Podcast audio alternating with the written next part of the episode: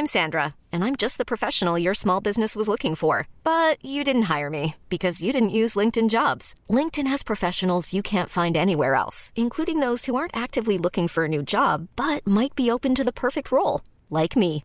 In a given month, over 70% of LinkedIn users don't visit other leading job sites. So if you're not looking on LinkedIn, you'll miss out on great candidates like Sandra. Start hiring professionals like a professional. Post your free job on linkedin.com/achieve today.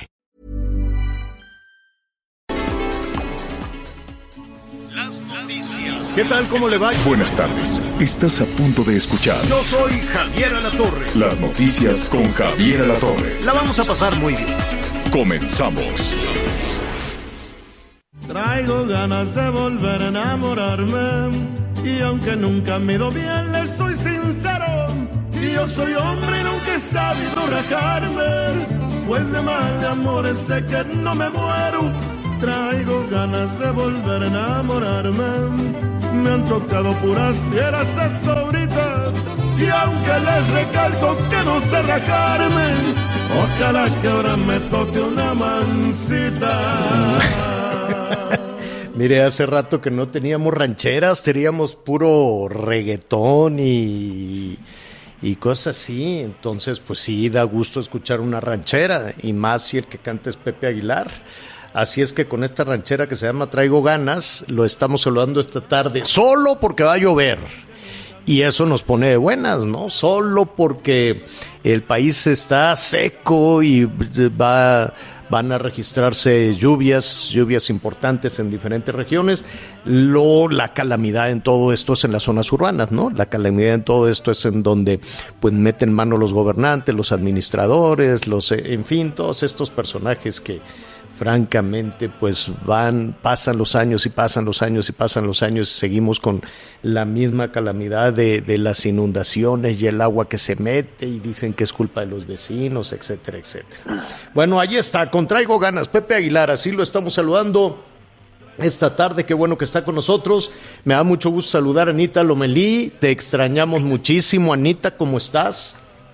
Muy bien, Javier, gracias. Aquí ya estoy lista con toda la información. Gracias. Yo también los extrañé, pero por más que les zapateé, ¿sabes qué? No fue que más que les zapateé, pero donde estaba no había realmente señal.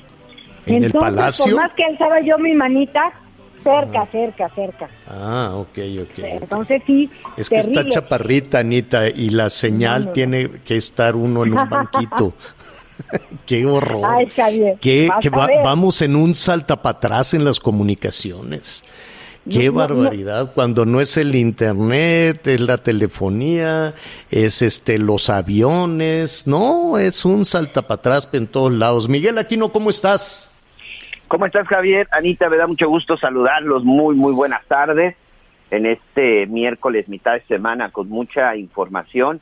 Y bueno, pues parece que comenzamos ya con un cierre muy intenso en las campañas, pero Javier, histórico lo que estamos viviendo. Vaya violencia que se han generado, Sí. que se ha generado en torno a las elecciones. En menos de 24 horas, por lo menos cuatro ataques armados y un secuestro en contra de candidatos y lamentablemente uno más que ya falleció. Perdón por no iniciar con información tan... ¿no? Tiene, tie- tie- Pero es la que verdad tienes es toda la razón, es lo que estamos viviendo, se nos Es viene, eh, es lo que tenemos encima y es un asunto que, eh, que, nos, que nos pega a todos. O sea, esta es una, esta es una eh, elección de ciudadanos organizados por ciudadanos. Por mucho que queremos poner en un canasto aparte a los políticos, pues los políticos eh, viven en nuestra ciudad, viven en nuestras calles, están pidiendo nuestro voto y evidentemente pues estamos en medio de un asunto que claro que aprieta el pecho, claro que genera incertidumbre, claro que, que genera muchísimo temor ya.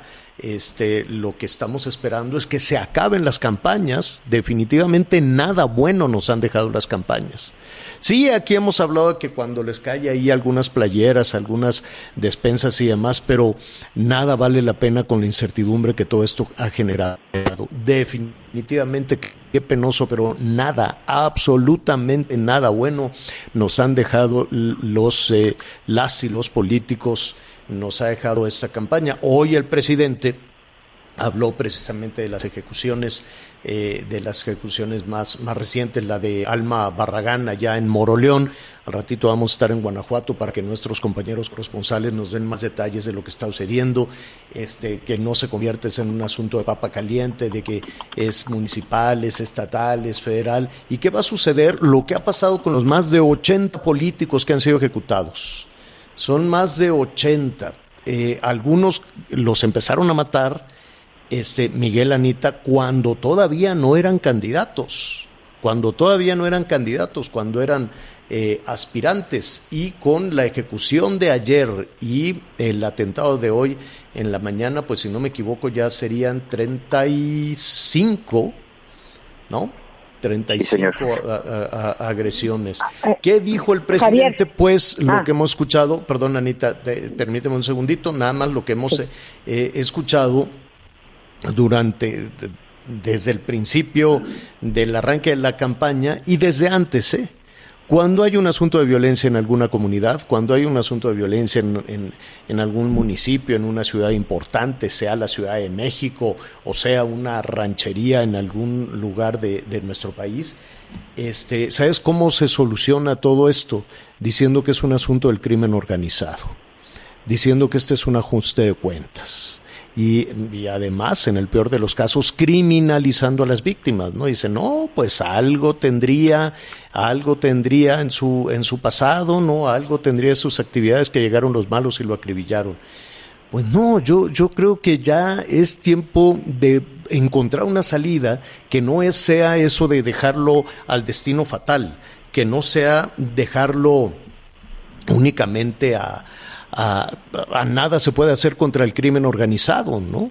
No hay hasta este momento ninguna investigación y me temo que efectivamente el crimen organizado está metidísimo en los procesos. Ya el propio presidente lo reconoció esta mañana, ¿no? Dijo que la delincuencia organizada quiere causar inestabilidad en el proceso electoral. Eso quiere decir que la delincuencia organizada es un actor importante en los procesos en los procesos electorales o por lo menos así así lo, lo entiendo pero la otra cosa es que la mayoría de las víctimas de la violencia en el proceso electoral son candidatos de oposición aquellos que quieren mantener el control en los municipios ¿eh?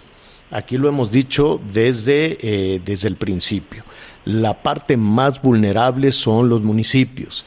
Y para una alcaldesa, para un alcalde que se quiere reelegir o que quieren mantener el control de la región, es muy sencillo o es un manto que les da impunidad de protección gritar es el crimen organizado y yo no puedo, no puedo hacer nada y los gobernadores tampoco y el gobierno federal tampoco. Entonces ahora con el pretexto del crimen organizado hay una impunidad galopante cuando el 90%, eh, si somos eh, honestos o de acuerdo a las mediciones, el 90% de las ejecuciones tienen que ver con caciques políticos que quieren mantener el poder. Así, esa sería la otra línea de investigación. Esa sería probablemente la otra línea de investigación que tal vez, y solo tal vez, pueda dar mejores resultados que decir nada podemos hacer porque se trata del crimen organizado. Dime, Anita. Fíjate, Javier, que en relación a, a, este, a esta violencia, a, a las campañas electorales, a estas elecciones, pues ya nos quedan escasos 11, 10, 10 días para, para finalmente las elecciones. ¿Y qué va a pasar el 7 de junio? También es muy importante reflexionar que polarizados, divididos, enfrentados, no vamos a poder avanzar. Enfrentamos No, claro desafíos muy, muy severos, empezando pues por los económicos y ni se diga los que tienen que ver con la seguridad, que es una asignatura pendiente.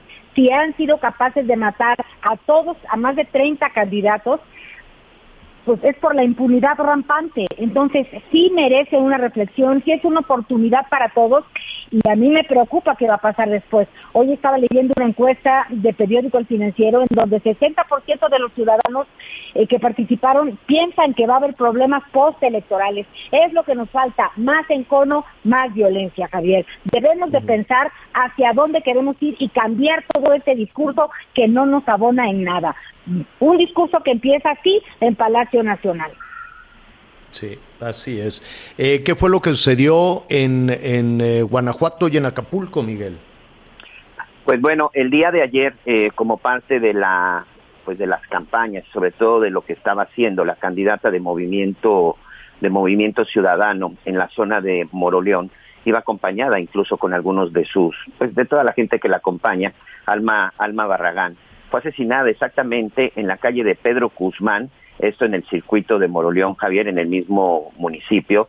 De acuerdo con los testigos, en el lugar, en el lugar en el que ella se encontraba, llegaron varios hombres armados. Atención, ¿eh? estaba incluso, como les decía, como parte del recorrido, es decir, no estaba sola, no estaba en un área aislada, es decir, no estaba eh, en un lugar en donde incluso pudiera ser en algún momento emboscada, no, fueron directo sobre de ella, a pesar de que había varias personas que estaban ahí y sobre todo algunos testigos. Ahí mismo esta mujer, la candidata, pues recibió varios disparos. En el lugar, en el lugar ahí mismo perdió la vida y hay dos personas que incluso también la acompañaban y que resulta lesionada. Hay algunos videos incluso en redes sociales en donde aparece ella precisamente en estos actos de campaña para buscar la alcaldía la alcaldía de Moroleón. Hay un video en donde pues yo me atrevo a decir que fue grabado minutos antes de que fuera asesinada y en donde precisamente pues ella pues llamaba llamaba a la gente para que votara. Vamos a escuchar si quieres brevemente lo que decía.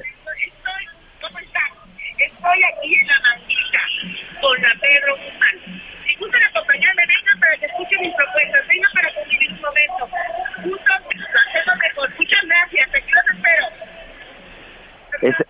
Esa es la invitación que ella hacía, Javier, minutos antes de que fuera asesinada. Ya las autoridades de la Fiscalía de Guanajuato pues están evidentemente investigando el asesinato de Alma Barragán, que como te decía de Movimiento Ciudadano, pues estaba buscando la alcaldía de Moroleón. Y bueno, y después en la zona de Acapulco Guerrero, también desde muy temprano iba a empezar ya sus actividades el candidato de Fuerza por México, José, José Alberto Alonso Gutiérrez, cuando también ya estaba a bordo de su camioneta, fue atacado a balazos. Él estaba dirigiendo actividades de campaña en la colonia Zapata. El vehículo en el que se trasladaba tiene por lo menos ocho impactos. Este personaje, que también es conocido como el Güero Alonso, eh, se dice que, que fue atendido en un hospital con lesiones leves, que básicamente solo fue por una situación de crisis nerviosa, solo estaba con su equipo de seguridad, no lo acompañaba nadie de su familia y este ataque ocurrió en la calle de Calteca, del fraccionamiento Rocasola. Esto eh, iba a ser un recorrido en un tianguis de la colonia Zapata y él está buscando la alcaldía, la, él, está buscando la presidencia municipal por Acapulco Guerrero, por el partido Fuerza por México. Y otro de los casos que también se registró en las últimas horas, Javier, pues es el secuestro, el secuestro de un empresario en el estado de, Michoacán. y sobre todo eh, esto fue en la zona de Uruapan, en donde pues este personaje que se dedica a la venta de de, de aguacate, perdón, también pues el día de ayer pues, lo levantaron como como como normalmente se dice en el este en el argot, esto fue en Uruapan, él es candidato por el Partido Verde, Omar Plancarte Fernández fue plagiado cuando se encontraba en un rancho de su propiedad ubicado en el poblado de Caurío. Ya las autoridades también están investigando y bueno, pues en este momento vamos a tratar y sobre todo dejar que las investigaciones continúen en ese sentido, pero pues en las últimas 24 horas, señor, es lo que se está reportando en torno a las candidaturas, sobre todo a las elecciones en los estados. Ah, y lo de San Luis Potosí, Javier, ¿eh? también hace unos minutos el candidato, uno de los candidatos en San Luis. Octavio eh, Pedrosa, ¿no? Así es, este Octavio Pedrosa, él está buscando la gubernatura en, en San Luis Potosí, y bueno, pues se ha dado a conocer que dejaron una hielera en su casa, él es por la alianza PRI-PAN-PRD, que dejaron una hielera en su casa con una sellada y pues con una amenaza, una amenaza en donde le dicen que se retire de la candidatura, porque si no, bueno, pues bajo amenazas dicen que perderá la vida. Así las elecciones y sobre todo en estas últimas 24 horas. Más la, eh, eh, son un, número enorme de candidatos que todos los días reciben presiones, amenazas, intimidaciones en Veracruz, en la Ciudad de México también, candidatos a a, un cargo eh, legislativo, en fin, ¿no? Que no, no llegan a mayores, pero sí las intimidaciones y las presiones están a la orden del día. No me gusta, Anita Miguel, decir se los dije, pero se los dije el viernes. Atención, la próxima semana y la que sigue van a ser devastadoras. Harán todos los políticos actos desesperados, actos desesperados y bueno, en medio de los actos desesperados, algunos no tan desesperados, algunos sí muy abiertos, como las eh, grabaciones de la presidenta municipal que, que, ayer decíamos muy probablemente en las próximas horas le vuelvan a sacar otra grabación y así fue, ¿no? Entonces, este sí, lo vamos a tomar.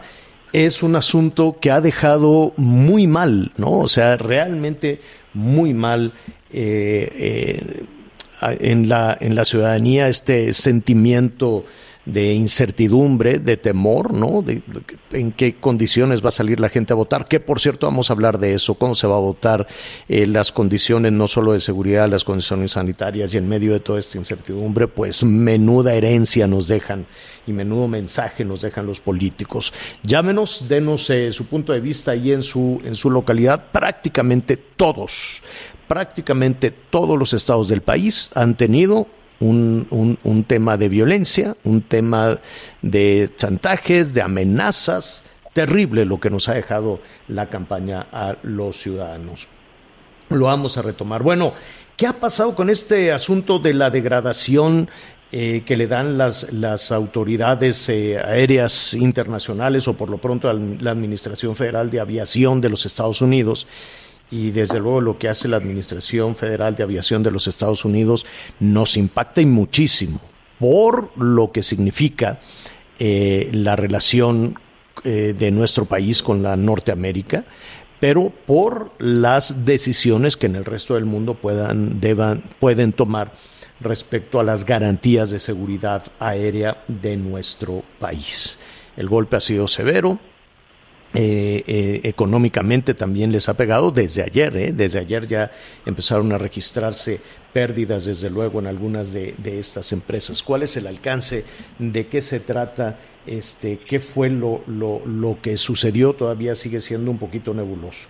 Por ello, hoy vamos a platicar con Luis Osorio, quien fuera director general de la Cámara Nacional de Aerotransporte, la Canaero, y que seguramente ha estado muy atento a los últimos acontecimientos. Luis, qué gusto saludarte. Buenas tardes. Javier, muy buenas tardes. El gusto es mío. Eh, dime algo con tu experiencia, desde luego, con la industria aérea y desde luego con tu experiencia en el aerotransporte, o sea, todo lo, todo lo que significa para, para nuestro país. Eh, primero, seguro te hace eh, cuestionado, no sé si ya tienen la respuesta de qué fue lo que pasó, qué fue lo que vio eh, la autoridad eh, estadounidense, la Administración Federal de Aviación de los Estados Unidos, para esta degradación de México. Pues mira, Javier, lo que te puedo comentar es que ayer llega ya el veredicto que se estuvo esperando por varios meses y que llega de una manera negativa y impactar obviamente a la, a la industria aérea nacional ya que esta evaluación o auditoría que hace la Administración Federal este, de Aviación, la famosa FAA de los Estados Unidos, que es el organismo gubernamental este, encargado de revisar todo esto, hace una auditoría que determina la supervisión, o sea, qué están haciendo los países para supervisar a sus transportistas aéreos que operan en Estados Unidos, ¿no? Y obviamente, pues que cumplan con los estándares de seguridad establecidos eh, por toda la organización, eh, establecidos perdón, por la Organización de Aviación Civil Internacional, que es la OASI, que es la mayor eh, eh reguladora eh, a nivel internacional. Bueno, pues esto nos llega y nos llega este, con un impacto en una degradación de categoría. ¿Y qué quiere decir esto? Bueno, los impactos que conllevan que nos degraden de esta categoría, pues se, se, se van a una restricción de vuelos en operación de, de, operadores mexicanos hacia Estados Unidos, eh, pero sobre todo lo que es esto es que impide a las aerolíneas nacionales abrir nuevas rutas eh, eh, con destino a Estados Unidos o frecuencias. Esto es, esto es muy grave, sobre todo por los en el tiempo en el que se da. estamos en una etapa en la que el mercado se está recomponiendo, hay una hay una etapa de recuperación y esto pues bueno viene a poner un digamos que un obstáculo más a, a las líneas aéreas nacionales en alcanzar esta, esta parte de recuperación económica. Y no solo esto, también trae un impacto muy fuerte en la parte de, los códigos compartidos. Los códigos compartidos dejan de tener vigencia al entrar a esta categoría y bueno, los famosos códigos compartidos pues son esas estrategias comerciales que tienen las líneas y que y con eso pueden dar un, un, alcance mayor a, todos los vuelos hacia Estados Unidos. Em, hay una parte a ver, eh, de acuerdo a la Secretaría de Comunicaciones desde ayer, dice, no, no es un tema de seguridad, este es un tema de administrativo, este es un tema de burocracia.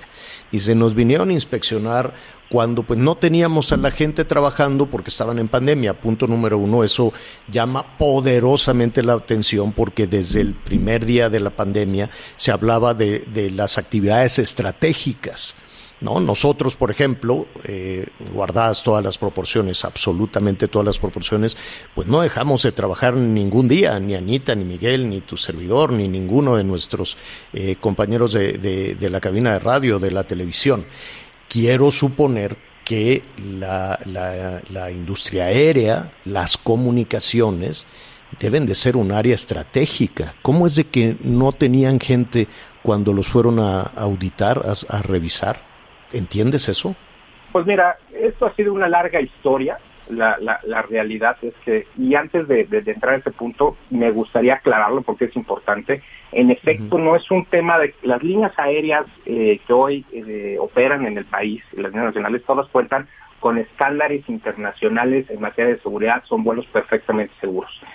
Sí es, es correcto que esto es una, esto es una auditoría que podríamos decir más enfocada a la adaptación de procesos, en los cuales revisan desde legislación aeronáutica, reglamentos operativos, capacidad del personal técnico, el número y, calidad, este, y mucho parte de cómo se están dando licencias y sobre todo de cómo se hace la vigilancia. Pero te decía que, y te comentaba que era una larga historia, porque bueno, esto viene desde hace una década atrás, hace ya en el 2010, tuvimos una degradación de categoría 2 que eh, logramos recuperar. Sin embargo, quedaron este, incidentes que se tenían que resolver.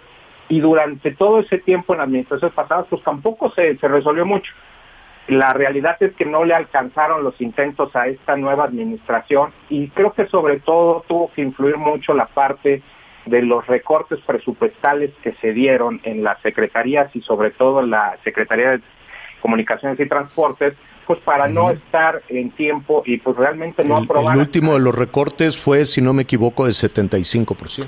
Gravísimo, gravísimo y, y, la verdad que aunque logramos como país eh, hacer algunas cosas, por ejemplo, a mí me tocó estar en, en, todo el impulso a la Agencia Federal de Aviación, que es ya como un organismo autónomo, pero no se logró dar ni la parte de suficiencia eh, regulatoria ni tampoco eh, presupuestal.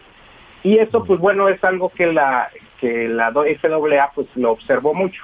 Creo que lo grave a destacar... O sea, no fue un tema de, de home office, no fue un tema de quedes en casa por la pandemia. Yo creo que no, o sea, no, no, no, no creo que haya sido el, el, el, factor principal.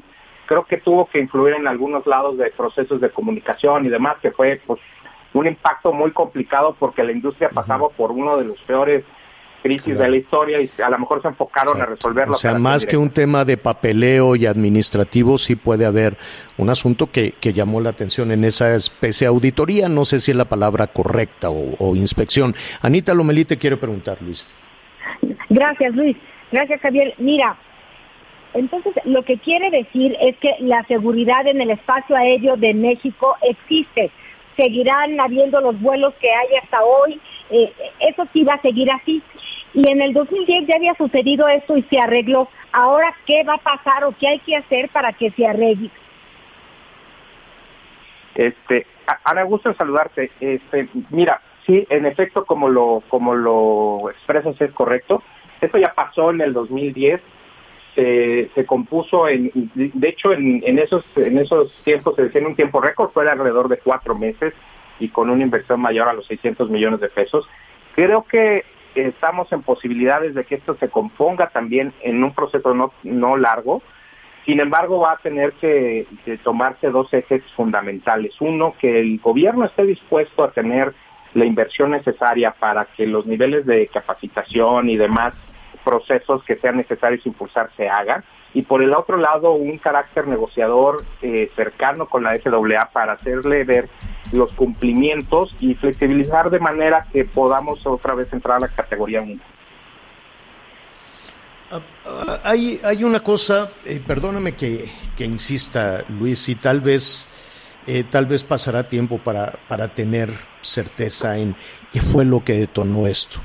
Porque, pues sí, hablamos de que no había personal o del proyecto presupuestal, pero eh, no sé, algún, algún punto que digan, oye, tu nuevo aeropuerto no me gusta, el, replanteamiento de las entradas y salidas de los aviones, o tus controladores aéreos no están capacitados. Es decir, eh, se habla de una serie de señalamientos y se habla de papeleo nada más, pero tampoco queda al, al día de hoy muy claro de qué fue lo que provocó esa degradación. Pues mira, yo lo que te podría decir y lo que hemos alcanzado a ver, que la verdad es que no quiero en ningún momento quitarle el, el, el, el, nivel de gravedad al tema. O sea, sí es grave para las líneas nacionales por los momentos y por las repercusiones que significan. Como bien lo mencionabas, ya vimos ahí algunas repercusiones incluso en bolsa. Pero regresando al tema, es una auditoría, es un, es un tema 100% técnico que sí te habla de que tienes que tener cumplimientos y que lamentablemente en el país se dejaron, este, por ejemplo, en la parte, te puedo hablar de la parte reglamentaria, no es que no hubiera esas, esas regulaciones, sino que estaban a veces sustentadas en, en, en mecanismos que no eran los idóneos o que no podían representar esa situación ante una auditoría. Entonces, bueno, tiene una suma de factores que han, eh, que han, que han envuelto este tema y que pues lastimosamente llegamos a la, a la, a, la conclusión del, de la FAA en de que nos degradan. Y esto es grave porque pues nos ponen a nivel país al lado de eh, latitudes como Venezuela, como Ghana, como Pakistán y, Sí, no, y solamente ocho países, terrible. Lo cual pues es una mancha clara para la para para México. Ahora, ¿esto afecta también los, eh, la- la- las comunicaciones aéreas con Europa y con Asia? Esto es una eh, eh, categoría que solo afecta a la parte de- eh, con Estados Unidos por ser un organismo precisamente de allá y solamente repercute en ese eh, eh, en las operaciones Pero, que por tengamos ejemplo, con este los vuelos compartidos, los vuelos compartidos con Air France o con diferentes eh, líneas eh, europeas, pues de momento no han dicho nada, pero seguro estarán tomando nota. Mira, si tienen si, si tienen un destino hacia, hacia Estados Unidos tendrán, o sea, todo el código compartido está fu- este, queda eh, fuera de vigencia. Este, cualquier otro lado no tendría. Sin embargo, pues sí, como bien lo mencionas, pues esto nos pone en el scope de, de posiblemente muchas latitudes de, de ver qué está pasando con la autoridad en cuanto a sus procesos de evaluación y, de acreditación de seguridad aérea en México. Este, sin embargo, bueno, eh, tenemos una señal al menos esperanzadora, que es que sí había un avance real, incluso se, se demoraron mucho en, en presentar evidencias, pero las presentaron las últimas semanas, y puede haber ciertas reconsideraciones, pero de, de todas maneras el impacto está dado, o sea, bueno, el, el golpe está dado y el impacto pues está por verse en los siguientes meses, que son precisamente meses muy importantes para la industria y precisamente para re- este, retomar esta, esta recuperación y no quedar en, en una cuestión de, pues de desigualdad de competencia contra otras latitudes, ¿no? Claro. Pues eh, es lo que está en ese momento, en la emergencia, desde luego en la prisa, las pérdidas y, y las pérdidas en las aerolíneas. Hay que señalar, este no es un asunto de evaluación de la capacidad de las aerolíneas ni de diferentes dependencias alrededor de, de todo esto. Es más bien un tema que va dirigido a la autoridad federal, si no me equivoco.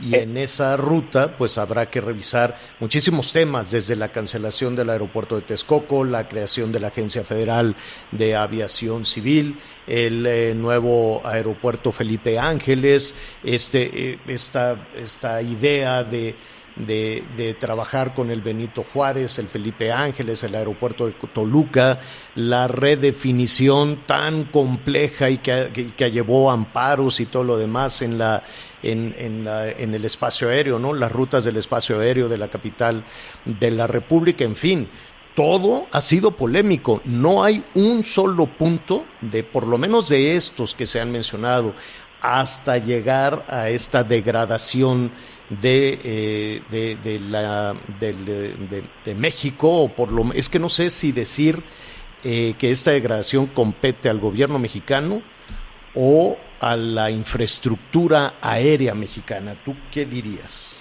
Es, es una es una degradación que va dirigida al, precisamente al regulador, al gobierno mexicano, o sea, y es por los procesos que, que no se han instaurado. Y como bien lo mencionas y, y, es de manera muy clara, pues esto viene a sumar un impacto más a un proceso de aéreo eh, del, sector que ha sido verdaderamente vapuleado en los últimos años. Sí, que se detonó con la cancelación de Texcoco. ¿Para, ¿Para qué lo negamos? O sea, a partir de ahí ha tenido un efecto dominó una serie de observaciones. La última antes de esto, pues era eh, eh, redefinir el espacio aéreo, que ha sido una calamidad verdaderamente. Todos los días tenemos organizaciones ciudadanas que, este, que se quejan terriblemente. Entonces, la verdad, Luis, a reserva de que esto se solucione para evitar mayores afectaciones, pues no se ha visto una buena en materia de, del tráfico aéreo, en materia del desarrollo. Cualquier país el que sea, si no tiene una industria aérea sana y sólida, pues difícilmente puedes avanzar en los demás proyectos. Eso sí o sí, no sé si tú coincides. Es, totalmente correcto y bueno, pues lo que te, lo que puedo dejar nada más de mensaje es tratar de, pues ojalá que los patrocinios que, que menciona la Secretaría de Comunicaciones y Transportes en esta pronta respuesta para nuevamente adquirir la categoría 1, pues sea cierto y podamos este, lograrlo porque la industria aérea lo necesita y las industrias hermanadas como el turismo y muchas otras de las que, están ligadas pues este, serían eh, teniendo un impacto negativo si esto no se resuelve en el corto plazo. Sí, muy bien, te agradecemos muchísimo Luis, Luis Osornio, quien, bueno, pues eh, desde luego cuando estuvo con las riendas de la Dirección General de la Cámara Nacional de Aerotransporte, pues sabe, sabe mucho mucho de esto y te agradecemos este, tus comentarios. Gracias, Luis. El agradecido soy yo. Muy buenas tardes. Gracias, buenas tardes. Una pausa rápidamente, volvemos. Sigue con nosotros. Volvemos con más noticias. Antes que los demás. Todavía hay más información. Continuamos. Ruta 2021, la ruta hacia las elecciones presenta.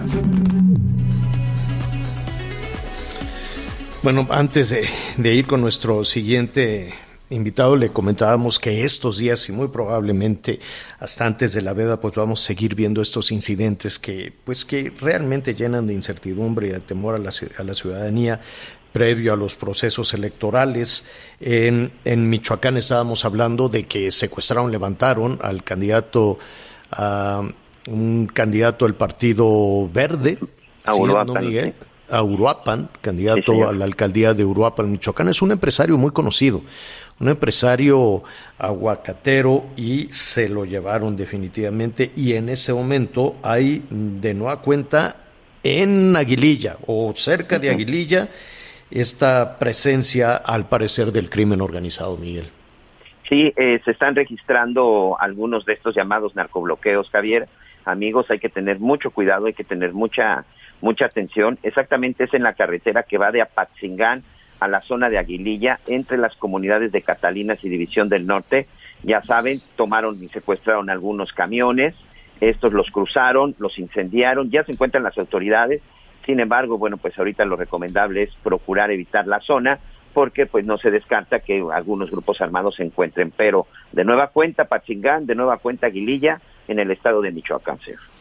Que por cierto hoy en, eh, diferentes eh, medios, diferentes analistas, pues le han criticado a la secretaria de Gobierno, Olga Sánchez Cordero, que cada vez que hay alguna ejecución, algún asunto de estos lamentables, manda pues todo su, su, su pésame y, y el dolor por todo esto, pero pues nada más. Y creo que la, la ciudadanía pues estaría esperando eh, tal vez más allá del buen gesto solidario este, de enviar el pésame, alguna acción respecto a los días que restan de eh, de campaña. En el Estado de México también se han registrado algunos incidentes de todo tipo, desde escándalos de las amenazas de candidatos a candidatos, de candidatas a candidatos, desde las presiones del narco también para algunas este, candidatas con la amenaza de que se bajen de la campaña, pero luego regresan. En fin, yo le quiero agradecer a propósito de, eh, del Estado de México a Margarita Saldaña. Ella es la candidata por el PAN PRI PRD, eh, perdón, dije yo el Estado de México, en la Ciudad de México. Ah, ella es la candidata a la alcaldía de Azcapotzalco. Una, déjeme decirle, de las alcaldías más importantes para el sano desarrollo de la megalópolis. Estamos hablando de un asunto muy importante. Margarita, ¿cómo estás? Buenas tardes. Hola, muy buenas tardes, ¿cómo estás? Bien, Margarita, pues compartiendo con nuestros amigos estos últimos días de campaña que pues están rodeados de incertidumbre. ¿Cómo te sientes tú? Bien, fíjate, nos sentimos bien, eh, la gente nos ha recibido bien en general. Eh, creo que creo que está que está teniendo muy buena recepción la posibilidad de mi eh, de ser yo la jefa, la perdón, la alcalde de aquí de Azcapotzalco. Entonces, eh, creo que eso creo que eso nos está eh, funcionando muy bien. Estoy ahorita precisamente en campaña y bueno, eh, comentando con toda la gente en mi programa de trabajo. Ahora, esa, estos días de campaña, esta propuesta que haces de poner sobre la mesa tu programa de, trabajo, este, ¿será suficiente para llegar a buen puerto el día de las elecciones? Sí, mira, yo estoy, yo estoy proponiendo un programa de trabajo que consiste en que eh, vamos a tener siete actividades importantes, fundamentales de la alcaldía que son de manera transversal. Y quiero que las describo para que también nos, eh, eh, tu auditorio que nos está escuchando las conozca. Mira, los, yo em, empiezo los lunes con los lunes cívicos. Los lunes cívicos consisten en que voy a las escuelas, platico con padres de familia, con maestras, maestros y hacemos un plan de mantenimiento a tres años. Y ellos ya van a saber exactamente lo que vamos a hacer con base en lo que ellos necesiten, lo que ellos requieran. Esto eh, ayuda muchísimo porque nos evitamos vueltas, exact, este, oficios, que a veces nada más hacen que se pierda el tiempo. Entonces hacemos una buena definición. Los martes vecinales yo voy a recorrer las colonias, vamos a hacerlo con los copacos y con todos los vecinos que nos quieran acompañar para ver en físico las necesidades que se tengan y al igual que con los eh, con las escuelas hacer un programa de trabajo a tres años. Aquí hay que recordar que tenemos el presupuesto participativo que pudiéramos entonces hacer un muy buen clic porque ya sabrían lo que estaríamos haciendo nosotros como alcaldía y ellos tomar mejores decisiones en cómo emplear el presupuesto participativo para hacer eh, una sinergia y mejorar en lo mayor posible cada una de las diferentes colonias. El martes ciudadano, el martes vecinal incluye un tren de servicios que significa entrar a las colonias como si fuéramos una barredora e ir podando, cambiando luminarias fundidas, bacheando, balizando, tan importante para los toques que todo mundo se queja, eh, el desasolve es una cuestión que está ahorita a tope aquí en la alcaldía con las lluvias, bueno, se, nota más la carencia de desasolve. Pues ese es el tren de servicios, tratar de hacer un trabajo completo, lo más que se pueda, en una alcaldía. Entramos los martes y nos quedamos ahí toda la semana trabajando en las colonias. Los miércoles ciudadanos es un programa emblemático de los gobiernos panistas, estar ahí en la explanada de la alcaldía de 10 de la mañana a 2 de la tarde todos los miércoles recibiendo sin citas ni palancas, como decimos, a toda la gente que quiera llegar ahí a platicar con nosotros. Los jueves yo tengo mi programa de seguridad que para mí es muy importante, es estarlo revisando. Por las mañanas queremos estar eh, en reunión con todos los involucrados en, la seguridad, como son jefes de, sector, Fiscalía, C5, y nosotros vamos a armar en este programa de blindar a Azcapotzalco nuestro C2, que será nuestra central de monitoreo de emergencias, para, para atender todos los llamados de emergencia que se pongan aquí por la parte nacional y por la parte quiero tener mis comités de seguridad ciudadana con los vecinos para hacer una retroalimentación Eh, es muy valioso cuando el vecino te dice la patrulla llegó pero no hizo nada o llegó muy tarde o simplemente no llegó o no se remitió a la gente a donde se tenía que remitir. Los viernes es de activación económica, convenios con, estamos ya hablando con la zona industrial, con los eh, Coparmex, con las cámaras, vamos hasta con el, eh, el, el, negocio más pequeño que tengamos para que todos se generen empleo, lo hagan llegar y tengamos una bolsa de trabajo, una feria del empleo eh, cada viernes, cada viernes y que la ciudadanía se pueda acercar con nosotros. Hay mucho desempleo, la pandemia nos ha dejado terribles, pero también queremos ayudar a los negocios, a los emprendedores a que se regularicen y no sean víctimas de extorsión. Y los sábados, lo mismo que los, los mates en las colonias, los sábados ya las unidades habitacionales, la mitad de la gente que vive en Azcapotzalco y en una unidad habitacional. Entonces queremos también darles los servicios. Y los domingos queremos que la gente se apodere de nuestros deportivos, de nuestros jardines, parques, eh, museos que tenemos, tenemos dos museos en Azcapotzalco, tenemos una casa de la cultura, tenemos muchos espacios, queremos que la gente se apodere y nosotros estar constantemente generando eh, eh, cuestiones culturales, ferias eh, culturales del libro, conciertos, en fin, traer una serie de actividades aquí a Azcapotzalco. Hay un compromiso de mi parte de, yo fui jefa delegacional hace 21 años aquí en Azcapotzalco, empecé a construir una escuela para la educación artística, eh, desafortunadamente por un litigio que tuvimos eh, de alguien que decía eh, con mejor derecho sobre el predio, nos aventamos un año de amparos, pero finalmente el predio quedó firme para Escapotzalco con el uso de suelo educativo y bueno, pues queremos terminar esa escuela de arte que ya tiene una inversión ahí hecha y que bueno, eso nos ayudará muchísimo con el programa, con, el problema de delincuencia. La delincuencia es algo que, que, tenemos que abatir y por eso hablaba yo de mi programa eh, de seguridad especial que, que pensamos presentar aquí, haciendo uso de la facultad que nos da la Constitución Política de la Ciudad de México de tener una policía de proximidad para así complementarnos con la Policía de Seguridad Ciudadana y eh, tener más patrullas, reorganizar los cuadrantes, ver que tengamos un sistema de comunicación, como lo decía yo, con el C2, en donde podamos estar al pendiente de qué pasa con las cámaras, con los botones de pánico y con todo esto que de alguna manera nos va a estar ayudando a mantener eh, un sistema de seguridad mucho más eficaz para la ciudadanía aquí en Azcapotzalco. ¿Cuántas cosas hacen falta, Margarita? Qué barbaridad. Hacen falta muchísimas, muchísimas cosas. Qué bueno que lo has puesto sobre la mesa. ¿Qué te parece si, pues ahora lo que falta es que la gente salga, vote? ¿Y qué te parece si, este, conociendo el resultado, nos reunimos de nueva cuenta y vemos por dónde se debe empezar, ¿no? Me parece magnífico. Le invitamos a la gente a que vote por nosotros Yo soy de la Alianza por el PAN, PRI y PRD. Margarita Saldaña, muchísimas gracias.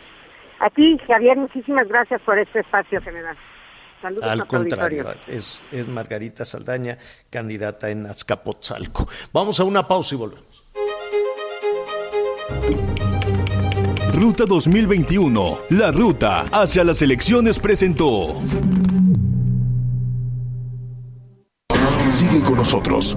Volvemos con más noticias. Antes que los demás. Todavía hay más información. Continuamos.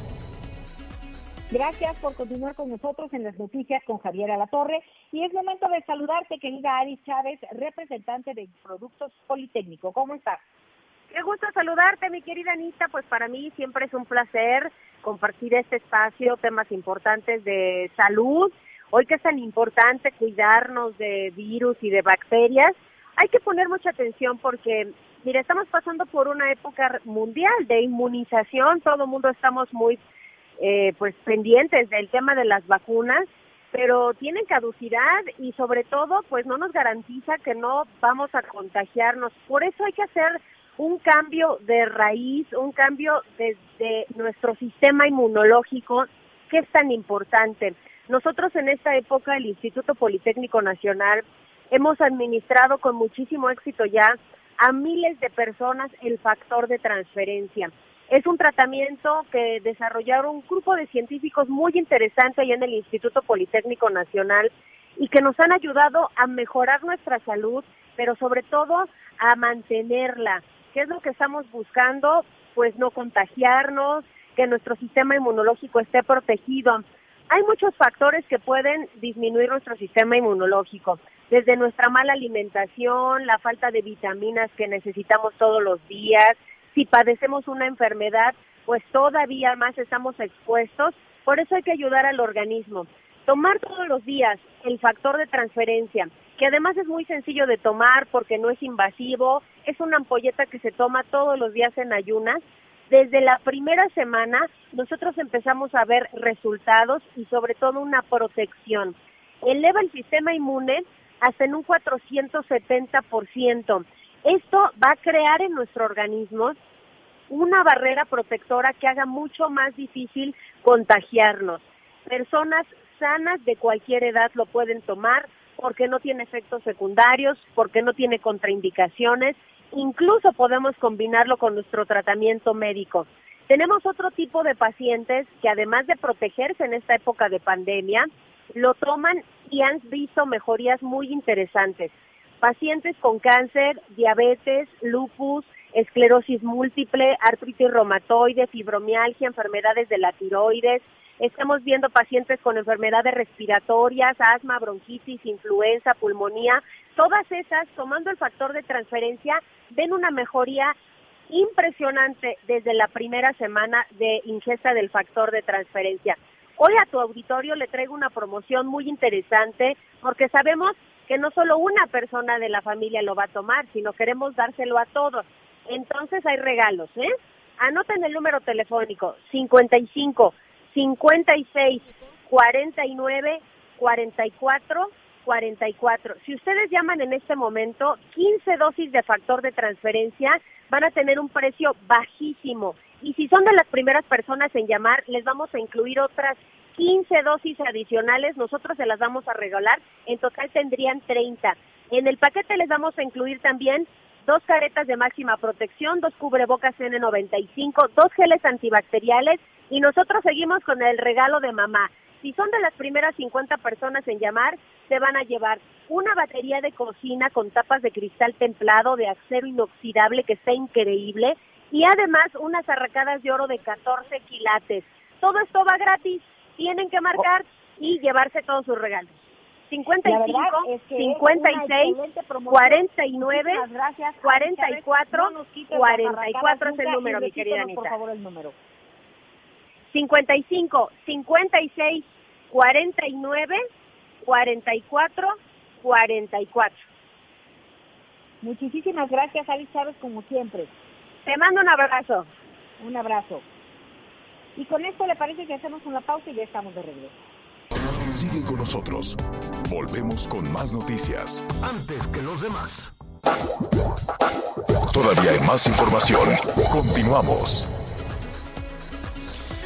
Bueno, pues estamos eh, cerrando la primera parte, la primera parte de, programa. Muchísimas gracias. Yo lo invito a que siga con nosotros porque vamos a tener pues muchísimos, muchísimos temas para platicar este con usted. Si usted está batallando con los ratones, acompáñenos en, en Javier a la Torre MX, ahí le vamos a tener unas sorpresas, vamos a ver qué están haciendo en otros lados del país. Están durísimas las imágenes durísimas las imágenes que le vamos a presentar ahí eh, eh, vía streaming en un momentito más. Oye, Anita, este que le dio un que le dieron un anillazo de compromiso a Belinda. Oye, sí, estaba lloviendo, pero ¿será que ya Está se caro ese, no se ve muy bien. Digo, qué bueno. La verdad me caen muy bien los dos. Me caen muy, muy, muy bien el Cristian Nodal y la Belinda. Hacen que linda este, pareja, ¿no? Sí, sí, sí, sí. Ella está un poquito más altita, pero no importa si somos los chaparritos, ¿no? Ajá, No pasa nada. Sí. Entonces, este, pues en un ratito vamos a, a tener ahí algunos, algunos. Todo el mundo está muy enamorado, todos los artistas, los deportistas, todos los famosos ya se quieren casar rápidamente. Oiga, y, y bueno, pues vamos a seguir con este tema de los aviones. ¿Sabes, Miguel, a quién, eh, este, a quién le ha pegado muchísimo esta degradación de la, de, de la seguridad aérea en México? A los trabajadores del sureste mexicano. Ayer que decíamos, pero a mí qué me importa, a mí qué me pasa. Pues en una de esas, de nueva cuenta, pobreza laboral y de nueva cuenta pérdidas de empleos por allá, ¿eh? Sí, sobre ¿Pero por todo qué, porque Javier? aquí se depende mucho del turismo internacional. Ajá, aquí sí hay exacto. algo, hay, hay hoteles que incluso prácticamente solo reciben turismo internacional y de repente pues el suspender o que ya no haya nuevas este, rutas, por supuesto que esto puede afectar. A- hace rato Sí. que decías, Anita, de lo que ocurrió en el 2010, fíjate, tan Sí. solo en cuatro meses México no pudo recibir a más de 200 mil pasajeros por la degradación de a- al número 2 hace precisamente 11 años en cuatro meses. Esperemos que estas cifras las tengan por ahí ya en el gobierno porque no puede pasar mucho tiempo para recuperar la calificación de número uno. Ahorita platicamos Pues, más de eso, señor. Esa, esa y otras cosas las vamos a, a platicar en un momentito más. Javier Alatorre MX, Javier. Gracias por acompañarnos en Las Noticias con Javier La Torre. Ahora sí ya estás muy bien informado.